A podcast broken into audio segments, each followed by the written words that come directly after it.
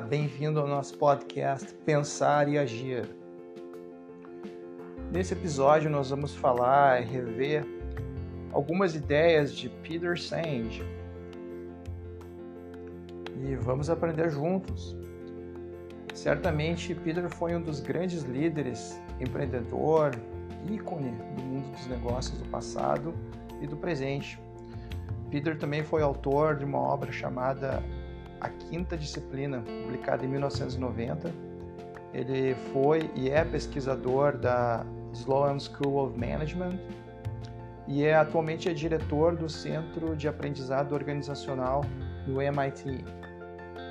E nesses dias difíceis que nós estamos vivendo, é importante ouvir, rever algumas ideias e conceitos que possam nos inspirar e nos, a nos ajudar a superar obstáculos e, e vencer lutas as quais todos nós estamos passando.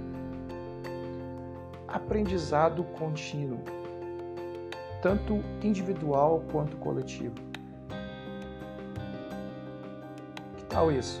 Uma organização que aprende, uma organização, qualquer organização, ela é um grupo de pessoas que estão continuamente aumentando sua capacidade de criar, de recriar e criar o futuro, transformando os indivíduos para que eles possam produzir resultados e realizar coisas que são importantes para eles. A premissa básica do pensamento do Peter Senge pode ser afirmada de forma muito simples. As pessoas devem colocar de lado suas velhas maneiras de pensar elas têm que aprender a estar abertas para os outros, para aprender com os outros, ou seja, aprender a aprender com os outros. Né? Ele chamava isso de excelência pessoal. Excelência porque você tem que ter humildade, é, critério e discernimento para aprender com os outros. É, entender como uma empresa realmente funciona, pensar em sistemas e formar um plano onde todos que fazem parte dessa organização concordem, uma visão compartilhada. E então, trabalhar juntos para realizar essa visão. Aprendizado em equipe. E veja bem como isso é relevante hoje. Apesar disso ter sido escrito há cerca de 30 anos atrás, com todas as lutas e dificuldades que nós estamos passando hoje diante desse cenário tão complicado é importante nós termos um entendimento de que as dificuldades, os obstáculos que se apresentam hoje são, podem ser transpostos, podem ser vencidos se nós conseguirmos aplicar esses conceitos de Peter Senge. É claro que eu não estou super simplificando aqui, mas são preceitos, são conceitos que podem nos ajudar sim a nos munir mentalmente e a nos inspirar para superar a situação que nós estamos passando. Como? Muitas vezes nós podemos é, contar com ideias como essa para superar nossas velhas maneiras de pensar. Nós pensamos assim, até pouco tempo atrás eu trabalhava desse jeito, eu pensava desse jeito e agora isso não funciona mais. Então o Sente vai dizer, coloque de lado suas velhas maneiras de pensar e adote nova postura. Pense diferente.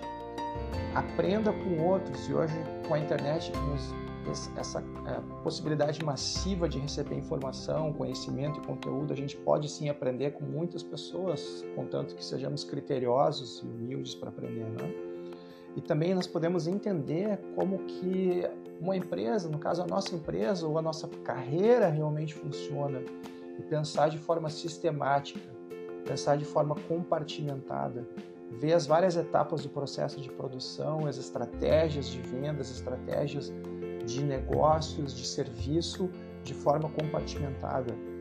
Formar um plano onde todos possam concordar, todos que estão envolvidos, ter uma visão compartilhada e então trabalharmos juntos num espírito positivo de equipe.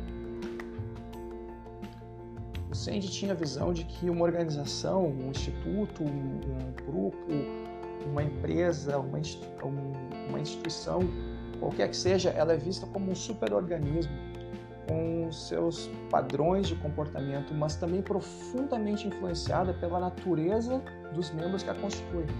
Ou seja, é, a organização ela é o resultado, o progresso dela, o processo de crescimento dela é resultado da saúde de cada um dos membros que a compõem.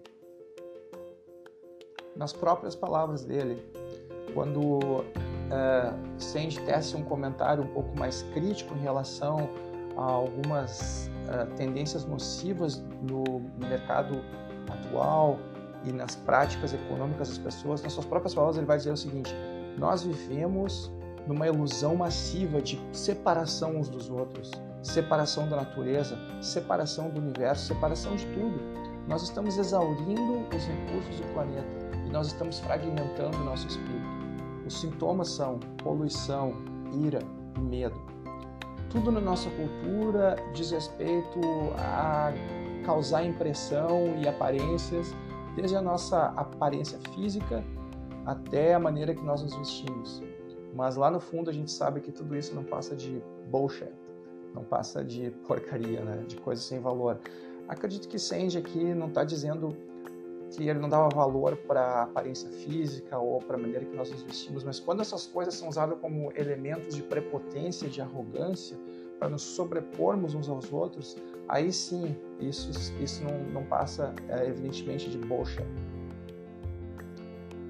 É claro que quebrar velhos hábitos e criar novos, adotar novos hábitos e transformar um empreendimento numa organização que aprende é algo altamente problemático e difícil.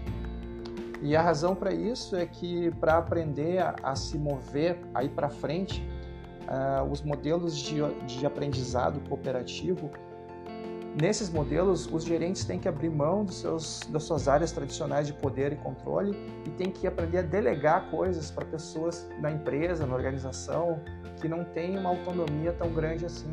E isso é, é, é correr um, um, sério risco. Né? Você está investindo em pessoas que talvez tenham menos experiências, menos experiências e menos é, condições, talvez, é, do ponto de vista é, técnico, para expandir, para fazer os negócios prosperar. Mas ao treinar as pessoas e, e conduzi-las a um padrão maior de excelência, ouvir os outros, aprender a ser um líder serviçal, de fato você está investindo na, na, na, saúde de cada um dos membros que compõem a organização e essa organização que aprende no médio e no longo prazo ela vai ter sim resultados positivos. Ou seja, o risco vale a pena.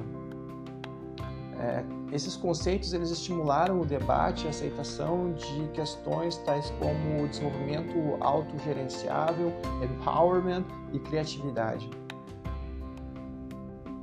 E aqui o nosso ponto de reflexão final.